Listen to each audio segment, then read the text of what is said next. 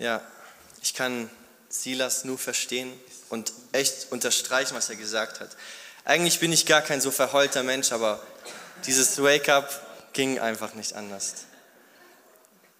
Es gab wirklich Momente, in denen Gott mich so überwältigt hat. Und ich sehe es auch an euch und an den jungen Leuten, die ich kenne, dass Gott einfach gewirkt hat und dass er ihnen begegnet ist. Und es ist für mich so ein eine wunderbare Gnade, weil bei uns im Jugendteam, bei uns in der Jugendleitung, war das die letzte Zeit wirklich ein richtiges Anliegen, dass Gott einfach die junge Generation bei uns in der Gemeinde, bei uns im Gegobund und in ganz Deutschland einfach berührt und ihnen begegnet und ihre Herzen wirklich berührt. Und das war so ermutigend für mich zu sehen, wie einfach auch junge Leute nach vorne kommen. Ich war im Gebetsteam die ersten zwei Abende und wie viele junge Leute nach vorne gekommen sind und für sich beten lassen haben, für wie viele junge Leute ich beten durfte. Und es hat mich so ermutigt und ich bin Gott so dankbar für einfach diese Zeit, die wir haben durften. Diese Tage, an denen wir Gott erleben durften, in denen er uns begegnet ist. Und ich möchte die Predigt damit anfangen, dass ich so ein bisschen Wake-up bis jetzt Revue passieren lasse. Weil wir haben so viel gehört. Gerade zur Pfingstzeit ist das Thema jetzt der Heilige Geist. Und wir haben so viel über den Heiligen Geist gelernt. Als erstes möchte ich erwähnen, dass wir gelernt haben oder euch daran erinnern, dass wir gelernt haben, dass der Heilige Geist nicht einfach eine Kraft ist, die so über uns kommt und uns irgendwie gut fühlen lässt, sondern der Heilige Geist ist eine Person. Er ist Gott selbst, er hat einen Willen und er möchte Gemeinschaft mit uns haben. Er möchte uns begegnen dort, wo wir sind. Er ist der, der uns Geheimnisse über Gott offenbart und tiefe Erkenntnis schenkt, dass wir Gott mehr kennenlernen, ihn mehr lieben lernen. Er befähigt uns zum Dienst, haben wir gestern gehört. Er ruft uns dazu, in Vollmacht hinauszugehen, um alle Völker das Evangelium zu verkünden, damit die ganze Welt gerettet wird. Und dann rüstet er uns auch in Vollmacht aus. Gestern Abend haben wir es gehört und auch erlebt, dass er uns befähigt, diesen Dienst so zu tun, dass es ihn ehrt. Und dann hatten wir eben diese Abendpredigten und die Morgenpredigt auch von Tom Rossen. Beim QA von Christian war ich leider nicht da. Und am ersten Abend hat Daniel uns so wunderbar gezeigt, dass, oder er hat uns die Trinität beschrieben und diese Beziehung von Gott und erklärt, dass Gott in diesem Tanz ist. So hat das bildlich dargestellt. Und in diesem Tanz ist Harmonie und Vertrauen und bedingungslose Liebe im Zentrum und Gott lädt uns ein. Er lädt uns ein, dass wir ihm die Führung in unserem Leben übergeben und dass wir teilhaben an diesem Tanz, an diesem Leben in Harmonie, in Vertrauen und in einer bedingungslosen Liebe mit Gott. Aber nicht nur, dass Gott uns einlädt, sondern dass er uns diesen Auftrag gibt, andere Leute mit einzuladen. Dann gehen wir weiter in den zweiten Abend und Sophie hat darüber geredet, dass Gott uns mit dem Heiligen Geist begegnen will, dass wir ihn erleben. Sie hat uns neu daran erinnert, dass wir ins Gebet gehen können, dass wir dem Heiligen Geist und Gott alles ablegen dürfen, was uns belastet. Alle Fehler, die wir getan haben, alle Nöte in unserem Leben, alles, was uns runterzieht, was uns schwer auf dem Herzen liegt, wir dürfen es ihm abgeben, weil er Interesse an dir hat. Weil er hören will, was auf deinem Herzen ist. Und nicht nur, weil er es hören will, sondern weil er dein Herz verändern will. Er möchte dir eine neue Perspektive geben. In Situationen, in denen wir denken, dass nichts mehr klappen wird und wo wir alle Hoffnung verloren haben, möchte er uns eine neue Perspektive geben. Sie hat uns daran erinnert, dass der Heilige Geist mit uns ist. Wir hatten über Wake Up diesen Leitvers von Johannes 14, Vers 16, Kapitel 14, Vers 16 und die folgende, wo es heißt, dass Jesus gehen wird und er wird uns einen Beistand senden und er wird in Ewigkeit mit uns sein. Und dieses Wort Ewigkeit hat mich die ganzen Tage so überwältigt, weil Ewigkeit ist ein Wort, das keine Bedingung hat. In egal welchen Situationen wir sind, er ist da. Egal zu welcher Zeit, ob wir durch Höhen gehen, durch Tiefen gehen, ob wir durchs Tal des Todes gehen, er ist ewig bei uns. Ob unser Leben gut ist oder nicht, er ist bei uns. Ob wir Trauer und Tod in unseren Familien sehen oder in unseren Situationen, er ist mit uns. Ob wir Hoffnung und Freude sehen, er ist mit uns. Ob wir Zerstörung und Hoffnungslosigkeit sehen, er ist mit uns und wird uns nicht verlassen. Und dann hat sie uns noch daran erinnert, dass, oder dazu ermutigt auch, dass wir uns in Gottes Wort verlieren, weil der Heilige Geist uns an Wahrheiten erinnert in diesen Situationen, in denen wir uns befinden. Und der Heilige Geist kann uns an nichts erinnern, was wir nicht wissen. Dann kommen wir zum gestrigen Morgen und Tom hat so klar uns dazu aufgerufen und uns erklärt, dass Gott uns mit Kraft ausrüstet, damit wir unsere Berufung und unseren Auftrag erfüllen können. Und dieser Auftrag geht für jeden Einzelnen von uns. Geht hinaus zu allen Ethnien, hat er gesagt, zu allen Völkern und verkündet das Evangelium. Und der Heilige Geist, er schenkt uns diese Kraft und er rüstet uns mit dieser Vollmacht, mit dieser Autorität aus, um sein Reich zu bauen. Und dann gestern Abend, und ich glaube, jeder von uns, der gestern Abend da war, kann einfach sagen, dass Gottes Geist so unglaublich gewirkt hat. Jengis hat uns über die Geistesgaben ein bisschen was erzählt. Und er hat zwei Punkte ganz deutlich erwähnt. Er hat gesagt, dass der Heilige Geist jedem von uns Gaben schenken will. Und dass er sie uns schenkt, damit wir dienen. Nicht damit wir im Mittelpunkt stehen, damit wir uns erheben können, damit Leute denken, Alter, ist das ein krasser Typ, der ist richtig heilig bestimmt, sondern dass wir zur Erbauung der Gemeinde hinzutun können. Dass durch die Gaben, die Gott uns schenkt, dass wir unsere Geschwister ermutigen können, erbauen können, eine Stütze in der Not sein können. Und heute Abend darf ich euch ins letzte Thema von Wake Up mitnehmen und es ist mit dem Heiligen Geist im Alltag. Weil Wake Up ist jetzt ganz cool und wir sind hier die ganze Zeit mit uns oder miteinander und wir sind die ganze Zeit im Gebet, aber im Alltag ist vielleicht nicht so. Im Alltag siehst du nicht die ganze Zeit deine Freunde und deswegen möchte ich uns ein bisschen mitnehmen in dieses Thema mit dem Heiligen Geist im Alltag. Und der erste Punkt, der einfach wichtig ist und ich ansprechen will, ist den Heiligen Geist im Alltag hören. Und bevor ich mit der Predigt jetzt richtig anfange mit dem Thema, möchte ich noch kurz beten. Jesus, ich danke dir für dein Wort. Ich danke dir für die vergangenen Tage, dass deine Gegenwart so da war. Heiliger Geist, ich danke dass du Herzen berührt hast. Und ich bete, dass du auch heute Morgen Herzen aufmachst. Dass dein Wort das tut, wozu du es gesandt hast. Dass es nicht leer zurückkommt, sondern dass Frucht entsteht. Und ich danke dir, dass du mich in meiner Schwachheit nutzt, Herr. Dass die Worte, die du mir ins Herz gegeben hast, die du redest heute durch mich, dass sie Veränderung schaffen in mir, in jedem Einzelnen, der zuhört und dass wir wirklich diesen Unterschied machen können, den wir machen sollen, dass wir wirklich das Salz sind, das die Welt braucht, dass wir wirklich das Licht sind, das die Menschheit in der Dunkelheit braucht, in der sie sich befindet. Ich danke dir, dass du uns heute noch verändern wirst. Auch wenn es der letzte Tag ist, auch heute können wir noch Erwartungen an dich haben. Und ich danke dir, dass du einfach alles segnen wirst. Amen. Genau den Heiligen Geist im Alltag hören, ist so mein erster Punkt vom, ähm, mit dem Heiligen Geist im Alltag. Und das Erste, was ich ähm, machen will, ist nicht euch zu zeigen, was ich denke, wie wir den Heiligen Geist im Alltag hören können, sondern ich möchte einfach auf ein Bild eingehen, das ich in der Jugend oft gehört habe, als ich jugendlich war oder jünger war, sage ich mal. Und wie ich herangewachsen bin, habe ich einfach gemerkt, dass es so ein falsches Bild eigentlich ist oder ein nicht richtiges Bild oder unvollständiges Bild. Und zwar als ich so 14, 15 war, da habe ich angefangen auf Wake Up zu gehen zum Beispiel, das war schon vor neun Jahren. Huch, ich bin schon alt geworden.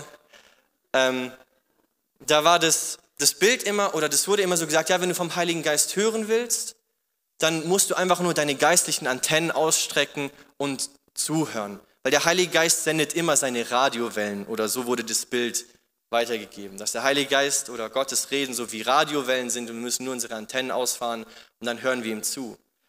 Und als 14-Jähriger, 15-Jähriger habe ich gedacht, okay, das mache ich, das versuche ich, aber es ist so ein Bild, es ist so, was sind überhaupt meine geistlichen Antennen? Wie kann ich die ausfahren? Und wie ich jetzt so gereift bin in meinem Denken, in meinem Leben, habe ich gemerkt, dass dieses Bild und diese Veranschaulichung, wie wir vom Heiligen Geist hören, eigentlich ja, nichts bringt, wenn wir das hören. Weil zum einen vermittelt dieses Bild ein unpersönliches Bild vom Heiligen Geist. Es ist so, er redet immer und wenn du halt mal was brauchst, dann fährst du deine Antennen aus und hörst zu und vielleicht passt du deiner Situation, vielleicht nicht oder vielleicht, ja, bringt es dich weiter, vielleicht nicht. Und dieses Bild vermittelt auch so, dass jeder eins andere das, genau das Gleiche mitbekommt. So, ach, hast heute schon die Nachrichten gehört, was heute die Message war, lass mal drüber reden. So, es ist so ein unpersönliches Bild. Aber in den letzten Tagen haben wir gemerkt, dass der Heilige Geist ein persönlicher Gott ist. Ein Gott, der in deine Situation speziell für dich ein Wort hat und zu dir reden will. Dir dort begegnen will, wo du ihn brauchst. Dir dort begegnen will, wo du Nöte hast. Weil er ein persönlicher Gott ist. Gott ist nicht irgendjemand, der kein Interesse an uns hat, sondern bevor die Zeit überhaupt angefangen hat, war Gott in dieser Dreieinigkeit, wie wir es gehört haben am ersten Abend. Er war in dieser perfekten Harmonie, in dieser Situation, in dieser Beziehung, wo absolut perfekte Liebe und bedingungslose Liebe geherrscht hat. Und so eine Beziehung können wir uns nicht vorstellen, die Beziehung in der Trinität. Und in diesem Leben, in dieser Freude, in dieser Hoffnung, hat Gott sich dazu entschieden, ich möchte das teilen. Ich möchte Menschen schaffen, die ich teilhaben lassen will an dieser Beziehung, an diesem Leben, das in mir ist.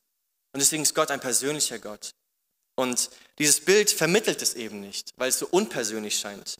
Und dann ist es auch noch so ein Bild, das so richtig ich-zentriert ist. So, ach, mir geht's heute schlecht.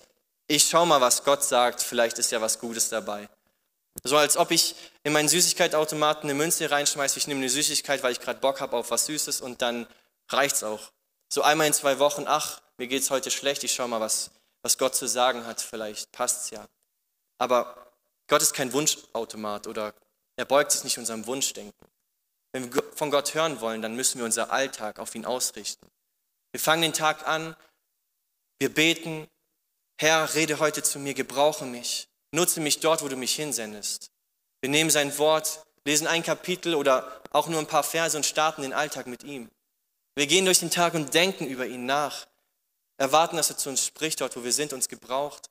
Und wir beenden auch den Tag mit ihm. Wir richten uns auf ihn aus weil er sich nicht nach uns richtet und nach unserer Pfeife tanzt, sondern weil wir uns nach ihm ausrichten müssen, weil er unser Mittelpunkt sein sollte. Und dann, was ich auch noch nicht so nice finde an diesem Bild, ist, dass es einfach kompliziert ist. Als ich 14, 15 war, die Leute, die, die mich kennen, die wissen, dass ich immer eine lange Leitung hatte und ein bisschen verpeilt war. Und so war ich dort als junger Christ im Glauben und ich wollte wirklich mehr von Gott hören. Und dann hatte ich dieses Bild und hat es mir aber nicht weitergeholfen. So, wie mache ich das jetzt? Und so habe ich einfach drüber nachgedacht die letzten Wochen, so, hey, wie kann ich ganz einfach den Leuten erklären, dass Gott mit ihnen reden will und wie können sie von Gott hören? Und Gott hat ganz klar zu mir geredet und er hat mir eine Frage gestellt. Welche Menschen oder von welchen Menschen liest du in der Bibel, in meinem Wort, die mein Geist am stärksten oder mit am stärksten erlebt haben? Habe ich gedacht, ja, ganz klar, die Urgemeinde, die ersten Christen. Und dann ist, ist es mir gleich in den Sinn gekommen, dieser Vers, der in Apostelgeschichte 2 steht, der über die Urgemeinde, über die ersten Christen geschrieben wird. Denn dort heißt es, was diese Menschen geprägt hat, was diese Menschen ausgemacht hat, was sie verändert hat, was ihnen Kraft gegeben hat.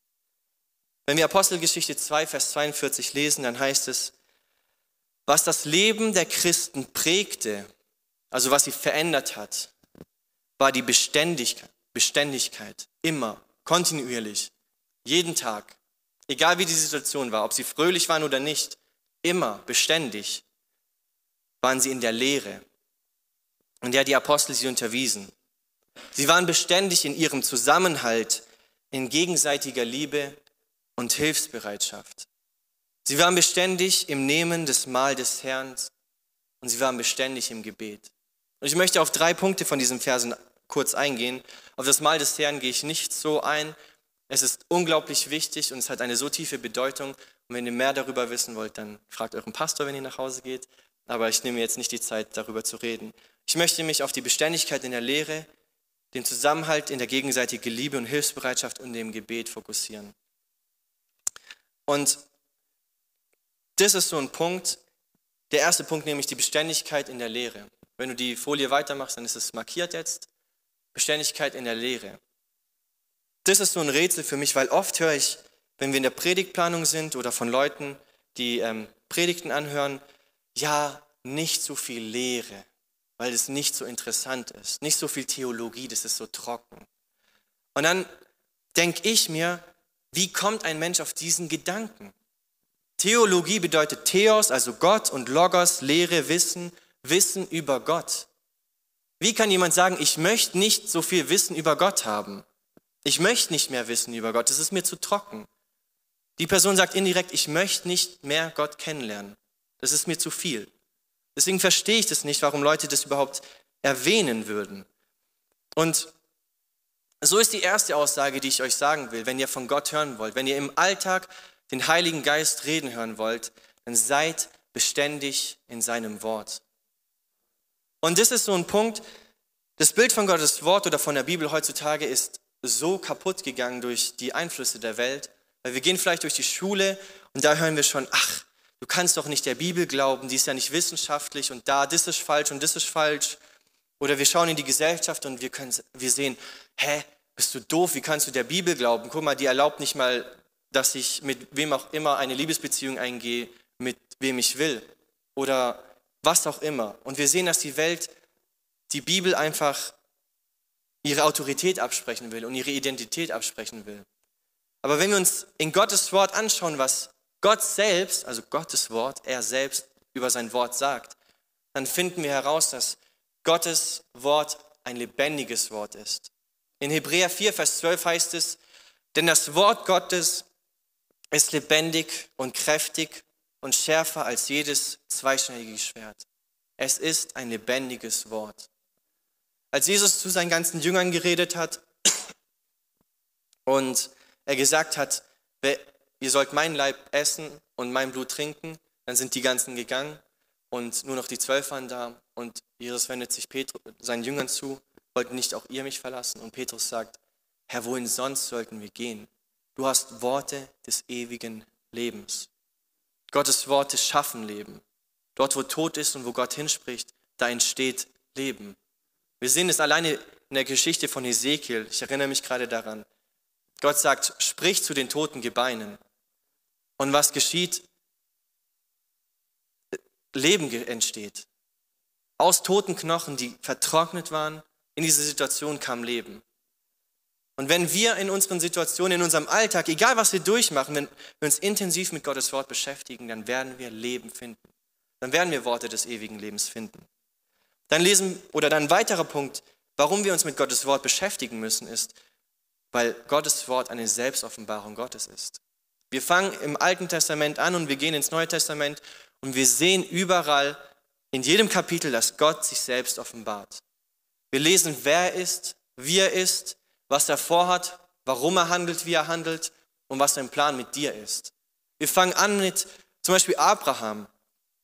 Er geht mit seinem Sohn auf diesen Berg, weil Gott ihn herausgefordert hat, seinen Sohn zu opfern. Und dann bereitet Abraham das alles vor und sie haben Holz dabei, nur kein Lamm. Und Isaac sagt, Vater, ich sehe, wir haben Holz, wir gehen opfern, aber wo ist das Lamm? Und in diesem Moment sagt Abraham, Gott wird versorgen. Und so sind Situationen und Geschichten in der ganzen Bibel, wo Leute einen Namen Gottes ausrufen. Zum Beispiel Yahweh Jireh hat Abraham ausgerufen. Der Gott, der versorgt. Oder Gott wird versorgen. Gott wird für ein Lamm sorgen. Und so sehen wir, dass Leute und Menschen und das Volk Israel Sachen mit Gott erlebt. Und dass sie Eigenschaften über ihn ausrufen. Dass sie ihm Namen geben, die ihn beschreiben. Und so sehen wir es in den Geschichten dass Gott ein Versorger ist, der sein Volk durchträgt. Wir sehen es in den Gesetzbüchern, dass Gott ein Gott ist, der heilig ist, der die Reinheit seines Volkes ernst nimmt. Wir sehen es, wenn wir weiterlesen, dass ein Gott ist, dass er ein Gott ist der Liebe, dass er ein Gott ist, der Freude an der Gnade hat. Weil wer ist ein Gott wie du, der seinem Volk die Sünden verzeiht? Also die Bibel ist die Selbstoffenbarung Gottes. Und umso intensiver uns wir mit der Bibel beschäftigen, umso mehr lernen wir über Gott. Und umso mehr wir über Gott erfahren, umso mehr werden wir ihn lieben. Dann der nächste oder die nächste Sache, die wir über Gottes Wort einfach uns in den Kopf einprägen müssen, ist das, ist, dass Gottes Wort eine unabhängige und ewige Wahrheit ist. Im Psalm 119, Vers 160, über den werdet ihr selten in Predigten stolpern, heißt es, Dein Wort ist nichts als Wahrheit. Alle Ordnungen deiner Gerechtigkeit wären ewiglich. Dankeschön.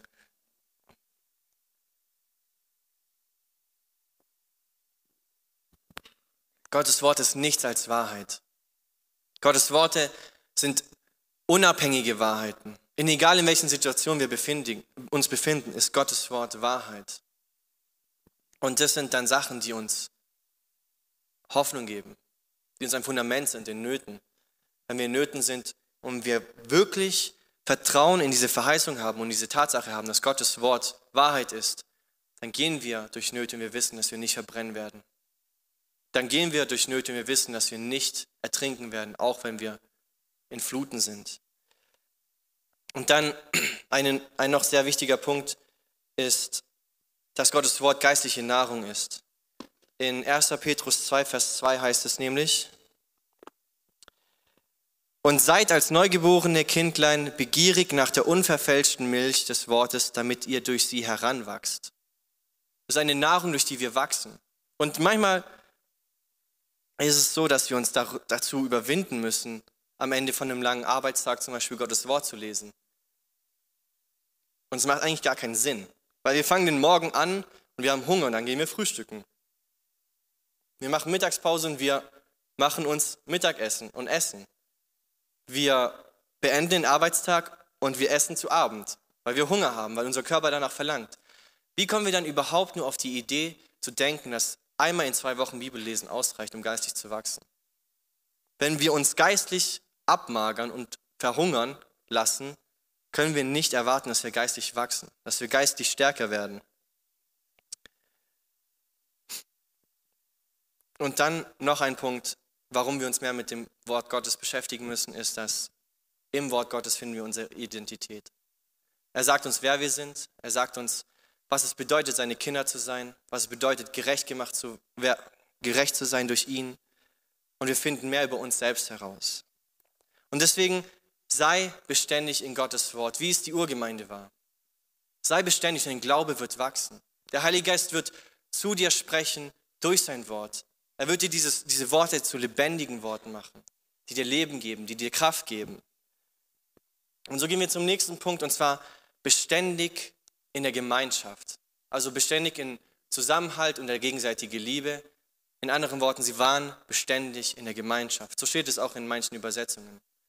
Und da kann ich auch aus persönlicher Erfahrung einfach sagen, dass Gott deine Geschwister und deine Gemeinde nutzt, um dich zu ermutigen. Wir haben in der Jugend seit jetzt zwei Jahre fast, glaube ich, Kleingruppen. Und ich höre nur Gutes von diesen Kleingruppen. Und in diesen Kleingruppen ist es halt so, dass diese Leute, die sich treffen, zum Beispiel jetzt aus meiner Kleingruppe kann ich das erzählen, wir treffen uns, wir reden übereinander, wir reden über Gottes Wort, wir reden auch über persönliche Kämpfe, über persönliche Probleme, wir reden über die Situation in unserem Leben, in denen wir uns befinden, wir reden über Sachen, die uns gefallen, Sachen, die uns Spaß machen, Sachen, an denen wir Freude finden, wie zum Beispiel gutes Essen. Und wir lernen uns kennen, wir teilen unsere Nöte. Und wenn ich durch eine Not gehe, kann es sein, dass mein Bruder, der mir gegenüber sitzt, die gleiche Not hinter sich hatte und etwas daraus gelernt hat. Und so fängt er an zu sagen, hey, guck mal, Gott hat in meiner Situation so gewirkt und diese Gemeinschaft kann Gott nutzen, um zu dir zu reden. Der Heilige Geist kann Leute in deinem Leben nutzen, um dich zu ermutigen um zu dir zu sprechen, um in deine Situation, in der du bist, wirklich eine neue Perspektive zu geben, neue Hoffnung zu geben, durch Gemeinschaft, durch deine Geschwister im Herrn. Und dann der letzte Punkt in diesem Vers, beständig im Gebet. Weil die Sache ist, Bibellesen ist so wichtig für uns, aber in der richtigen Haltung. Es gibt Theologen, die machen ihren Master in Theologie oder Sie promovieren vielleicht noch, also sie studieren fünf bis zehn Jahre Gottes Wort intensiv. Also wenn man etwas studiert und sich in einer Universität einschreibt, dann macht man das den ganzen Tag. Gottes Wort studieren. Und trotzdem gibt es Theologen, die sagen, hey, die Bibel ist eigentlich gar nicht irgendwie ein lebendiges Buch, es ist keine allgemeine Wahrheit, sondern es ist vielleicht Weisheitsliteratur, die ganz gut ist zu lesen. Und sie haben keinen Glauben, obwohl sie sich so intensiv mit der Bibel beschäftigen. Und gestern habe ich das auch in meinem, in meinem Bibelworkshop erklärt, dass wir Gottes Wort immer im Kontext im Gebet lesen müssen. In 1. Korinther 8, Vers 1 heißt es, aber bloßes Wissen macht überheblich. Was uns wirklich voranbringt, ist die Liebe. Alleine sich Wissen über die Bibel und über Gottes Wort in den Kopf reinzuquetschen, bringt uns nicht wirklich etwas, wenn wir Gott nicht mehr kennenlernen wollen. Wenn wir nicht wollen, dass der Heilige Geist zu uns spricht. Es kann dazu führen, dass wir uns halt gut fühlen wollen und heilig fühlen, wenn jemand nach einer Bibelstelle fragt und wir können die gleich aus dem FF rausfeuern. Aber wenn wir nicht dieses Wort in unser Herz lassen, dann bringt es uns nicht viel. Aufrichtiges und ehrliches Gebet verändert uns und bewahrt uns davor, von all dem Wissen stolz zu werden. Weil im Gebet das Wissen, das wir lesen, zu einer lebendigen Wahrheit wird, zur Erkenntnis, die uns durch Not bringt, zur Erkenntnis, die uns Leben gibt in den Situationen, in denen wir uns befinden. Und das ist halt so ein Punkt. Wenn wir im Gebet sind, dann ist es nicht so, dass wir einfach nur unsere Worte in den Raum werfen und die verschwinden halt, sondern Gebet ist kein Monolog, sondern es ist ein Dialog. Es ist kein Selbstgespräch. Wenn wir ins Gebet gehen, dann reden wir mit Gott. Und der Heilige Geist antwortet uns.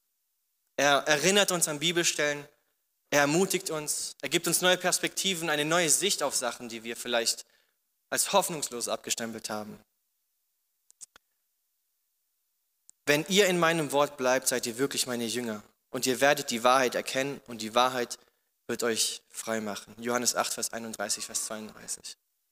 Und wenn ich die Bibel gut kenne, dann weiß ich, dass Jesus die Wahrheit ist und dann weiß ich, dass Jesus das Wort ist.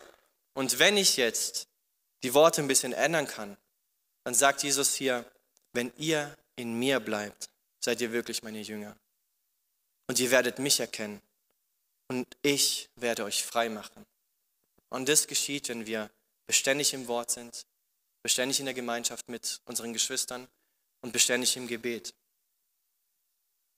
Gebet wird aus totem Wissen lebendige Wahrheit machen und im Gebet werden wir geprägt und geformt.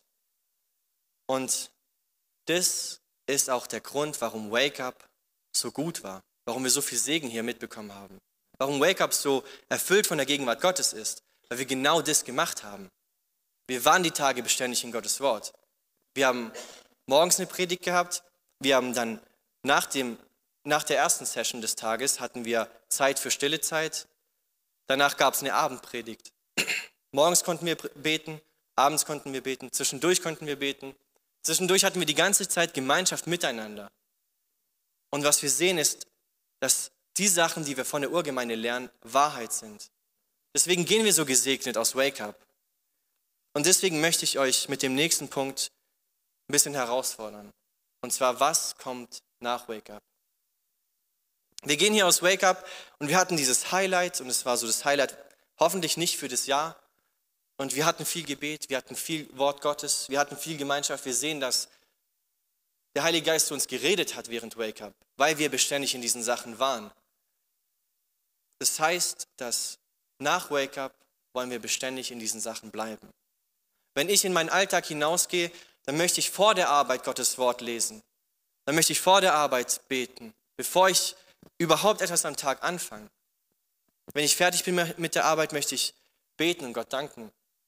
Möchte ich ins Wort gehen, nochmal drüber nachdenken. Vielleicht noch dann ganz am Abend jemanden anrufen, jemanden fragen, hey, wie geht's dir? Lustig zu treffen, vielleicht in der Kleingruppe nachfragen. Und dass wir uns das wirklich als Aufgabe nehmen, nach Wake Up nicht dieses Hoch zu verlassen, sondern in unser Alltag diese Punkte mitzunehmen. Dass wir im Alltag dem Heiligen Geist Raum geben, dass er zu uns spricht. Und um die Frage zu beantworten, was kommt nach Wake Up, möchte ich eine Bibelstelle neu oder lesen. Und es war so überwältigend für mich, weil wir haben in der Kleingruppe einen Bibelleseplan angefangen für die nächsten zwei Monate und der hat angefangen mit dem Lukas-Evangelium. Und ich weiß nicht, wie oft ich das Lukas-Evangelium schon oft gele äh, gelesen habe. Vor allem das erste Kapitel, das liest man ja immer, wenn man sich vornimmt, das jetzt anzufangen. Und ich kann mir gar nicht vorstellen, wie oft ich diese Verse gelesen habe, die ich jetzt vorlese, und nicht verstanden habe, was hier steht. Ich lese ab Vers 68 und dann kommen wir bis zu Vers 75. Und Vers 75 ist nämlich der Vers, den ich mit euch genauer kurz anschauen will. Gepriesen sei der Herr, der Gott Israels. Er hat sich seines Volkes angenommen und hat ihm Erlösung gebracht. Aus dem Haus seines Dieners David hat er für uns einen starken Retter hervorgehen lassen, wie er es schon vor langer Zeit durch das Wort seiner heiligen Propheten angekündigt hatte. einen, der uns aus der Gewalt unserer Feinde rettet und uns aus der, den Händen all derer befreit, die uns hassen. So erbarmt sich Gott seines Volkes und hilft uns, wie er es unseren Vorfahren zugesagt hat. Er vergisst seinen heiligen Mund nicht. Er denkt an den Eid, den er unseren Stammvater Abraham geschworen hat, dass er uns aus den Händen unserer Feinde befreien wird. Und gleich kommt Vers 75, das war Vers 74, weil genau das, was ich bis jetzt gelesen habe, das ist in Jesus geschehen. Er hat diese Freiheit geschenkt. Er hat uns befreit aus, den, aus der Sünde. Er hat die Sünde überwunden, er hat den Tod überwunden. Der Feind ist entmachtet. Wir singen Tod, wo ist dein Stachel? Weil Jesus gesiegt hat. Und in diesem Sieg, in diesem neuen Leben, das wir leben dürfen, heißt es dann in den letzten Versen, er macht das, dass wir ihm unser ganzes Leben lang ohne Furcht in Heiligkeit und Gerechtigkeit in seiner Gegenwart dienen werden. Das machen wir nach Wake Up. Und ich möchte mit dem Wort dienen anfangen, weil das ist das erste oder das einzige Verb, das wir hier finden. Wir werden ihm dienen. Die anderen zwei Schlüsselpunkte, die ich anschauen will, das sind Sachen oder Worte, die beschreiben, wie wir dienen. Aber nach Wake Up gehen wir in unseren Alltag. Wir gehen dorthin, wo Gott uns hingestellt hat und wir werden ihm dienen. Und dieses ihm dienen sieht genau so aus, dass wir sein Reich bauen. Und in dem Kontext von Wake Up, was wir gehört haben, dann heißt es, dass wir hinausgehen und Menschen zu Jüngern machen. Mit den Gaben, die Gott uns in unser Leben gelegt hat. Gott dienen bedeutet sein Reich bauen. Und dieses Bild des Königreiches Gottes, das ist mir die letzten Jahre so groß geworden, weil es gibt so ein Buch in der Bibel, das heißt Hosea, das ist einfach mein Lieblingsbuch. Die aus unserer Jugend, die wissen das. Und Jesus fängt seinen Dienst in Markus 1 genau so an. Das heißt, dass Jesus dann aufgetreten hat, dann hat seinen Dienst angefangen und dann heißt es, denn das, dass Jesus sagt, denn das ist die frohe Botschaft, dass das Reich Gottes schon da ist. Und ich erinnere mich dann an, an Hosea, weil in Hosea heißt es, dass ein Sohn Davids auftreten wird und er wird König sein und sein Volk wird zu ihm kommen mit Gottesfurcht. Aber diese Gottesfurcht wird nicht da sein, weil dieser König, der regiert, ein Tyrann ist und mit Macht und Schrecken regiert, sondern sie werden zu ihm kommen aufgrund seiner Güte. Und dieser Jesus, der regiert. Und wenn wir ihm dienen, wenn wir sein Reich bauen wollen, dann gehen wir hinaus und wir laden Leute ein, in sein Reich zu kommen, in diese Herrschaft der Gnade, in diesen Tanz, in, der, in dem er uns führt, in dem Liebe regiert. Und dann kommen wir jetzt zu diesen Worten, die beschreiben, wie wir dienen.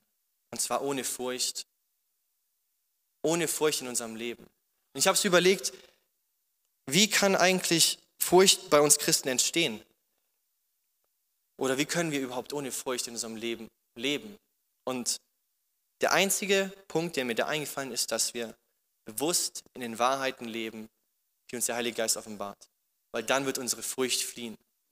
Weil Glaube ist auch zu übersetzen mit Vertrauen.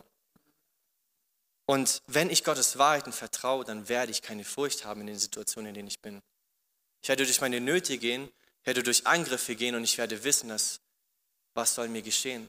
Wer sollte gegen mich sein? Mein Gott ist für mich.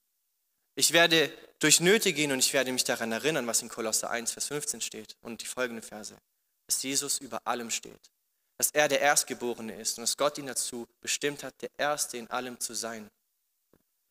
Und diese Wahrheiten, wenn ich diesen Wahrheiten vertraue, wirklich vertraue, dann werde ich durch Situationen gehen in, dem meinem Leben, in meinem Leben, in denen Tod herrscht, in dem Schmerz da ist und ich werde keine Furcht haben. Und ich werde ein Leben ohne Furcht haben, in dem ich Gott dienen kann. Und dann die letzte Sache, die hier erwähnt wird, ist in Heiligkeit und Gerechtigkeit. Das ist Gottes Anspruch an uns. Und das hören wir vielleicht nicht so gerne, öftermals, dass wir heilig sein müssen, dass Gott von uns erwartet, dass wir heilig sind. Und gestern Abend, ich hatte Beamer, ich habe die Technik gemacht und ich hatte so ein krasses Erlebnis mit Gott. Das hatte ich ehrlich gesagt noch nie. Und deswegen habe ich es gestern Abend auch nicht direkt gesagt, weil Gott hat so zu mir gesprochen. Ich habe das, was er gesagt hat, erstmal mit nach Hause genommen, darüber nachgedacht. Kann es sein, was er gesagt hat? Stimmt es mit dem Wort Gottes überein? Und was ich nämlich hatte oder was war ist, wir waren so im Lobpreis und Gottes Geist war so da und ich habe irgendwie versucht, die nächsten Folien rechtzeitig reinzumachen. Und auf einmal ist es so, als ob Gott mich zur Seite nimmt. Alles scheint so in den Hintergrund zu rücken. Und ich schaue so durch den Raum und ich sehe, wie alle vorne sind und in der Gegenwart Gottes füreinander beten, wie Gott Menschen begegnet, wie das Lobpreisteam hier vorne steht und auf ihren Knien ist und Gott anbetet, wie Geschwister füreinander beten, sich umarmen, sich segnen, wie Gott Menschen begegnet und wie ich dieses Bild vor Augen hatte, höre ich auf einmal diese Worte ganz deutlich in meinem Kopf, die Worte, die wir in Jesaja lesen. Und Gott spricht zu mir, heute Abend fange ich etwas Neues an. Siehst du es noch nicht? Ich will einen Weg in der Wüste bereiten und Ströme in der Einöde. Ich habe einen besonderen Plan und begegne meinen Kindern heute. Ich berühre Herzen in den Bereichen, in denen sie Heilung brauchen, damit sie zu gefestigten Werkzeugen in meinen Händen werden. Aber ich bin ein heiliger Gott. Meine Kinder, mein Volk, sie sollen sich heiligen und geheiligt sein. Sie sollen heilig sein, weil ich heilig bin. Diese Heiligkeit ist der Unterschied, den die Menschen erkennen werden. Dieser Unterschied wird Durstige zu den Strömen in der Wüste führen. Und ihr könnt jetzt darüber denken, was ihr wollt.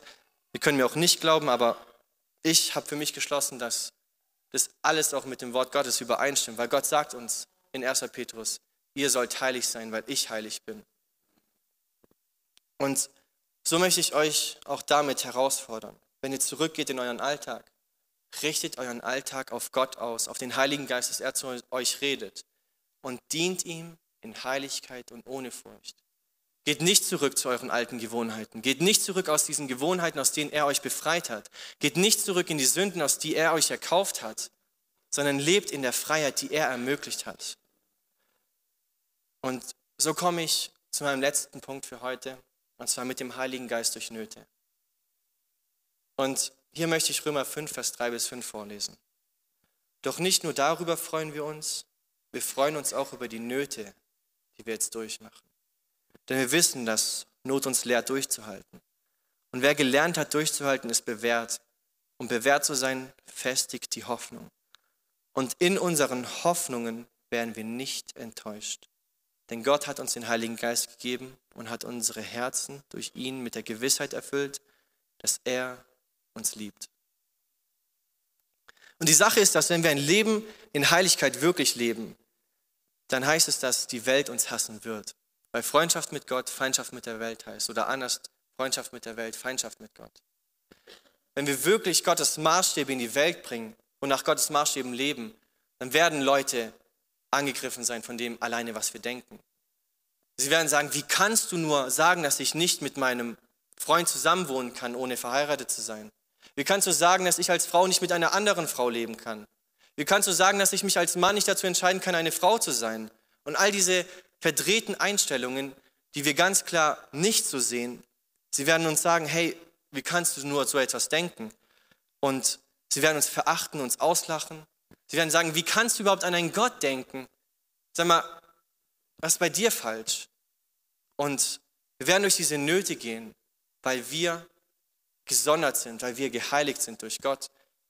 Aber wir wissen, dass es nicht schlimm ist, sondern Paulus sagt, wir freuen uns über die Nöte, durch die wir gehen können. Wir freuen uns, weil unter dem Druck, der kommt, wenn wir gefestigt, werden durchhalten, werden eine Hoffnung haben. In diesen Nöten wird der Heilige Geist zu uns sprechen, uns daran erinnern und eine Gewissheit geben, dass er uns liebt und in Ewigkeit uns nicht alleine lässt.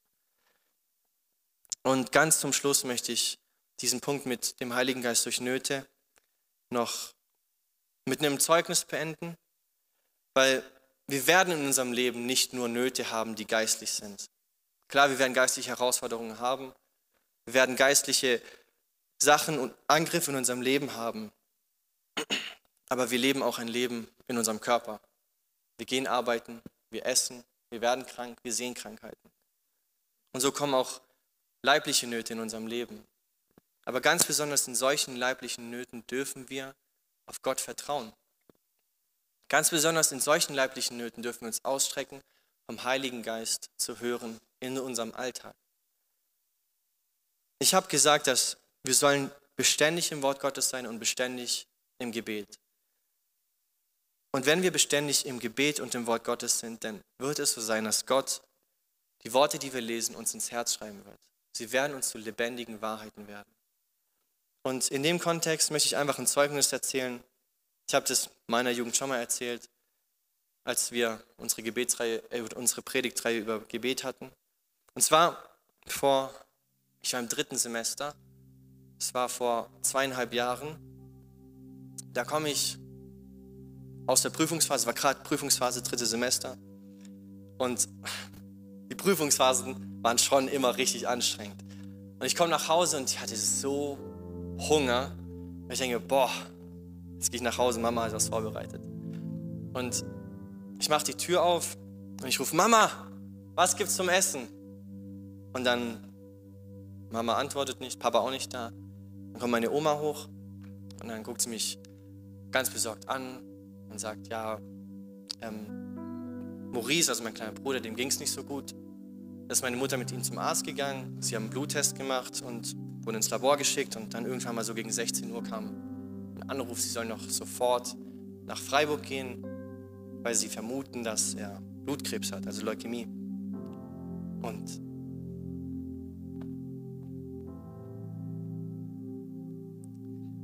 ja, dann gehe ich in mein Zimmer, ich bete und dann kommt der Anruf von meinem Papa.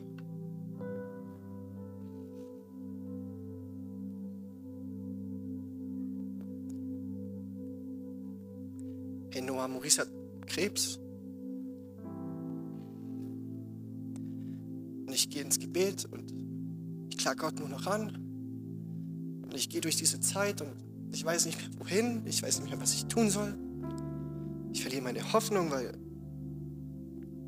ja, es ist Krebs und man begegnet Krebs nicht oft. Und in dieser Zeit habe ich mich trotzdem an Gott gehalten. Ich habe nicht aufgehört, sein Wort zu lesen, ich habe nicht aufgehört zu beten. Und irgendwann mal kam der Tag, wo der Heilige Geist mir dieses Wort so ins Herz geschrieben hat. 1. Kolosse 1, Vers 15. Dieser ist das Ebenbild des unsichtbaren Gottes, der Erstgeborene, der über alle Schöpfung ist.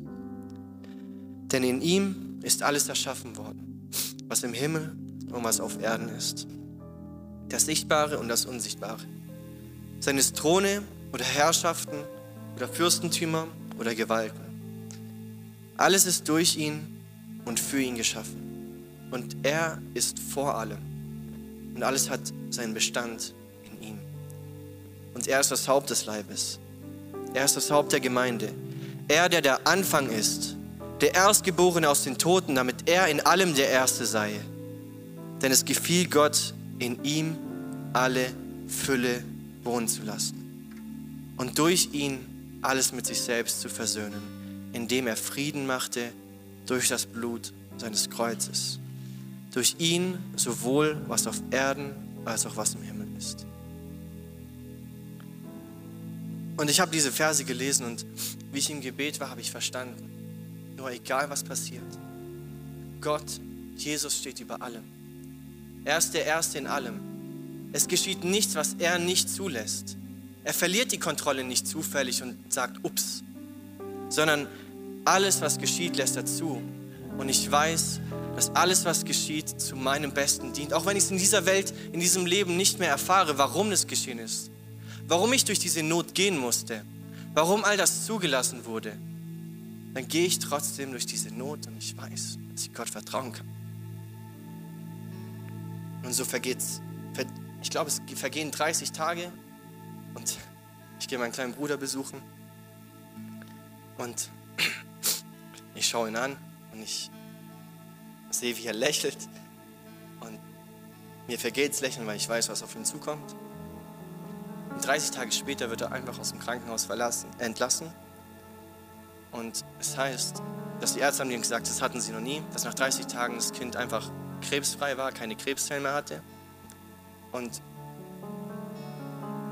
es war einfach wie, als ob es zu perfekt war.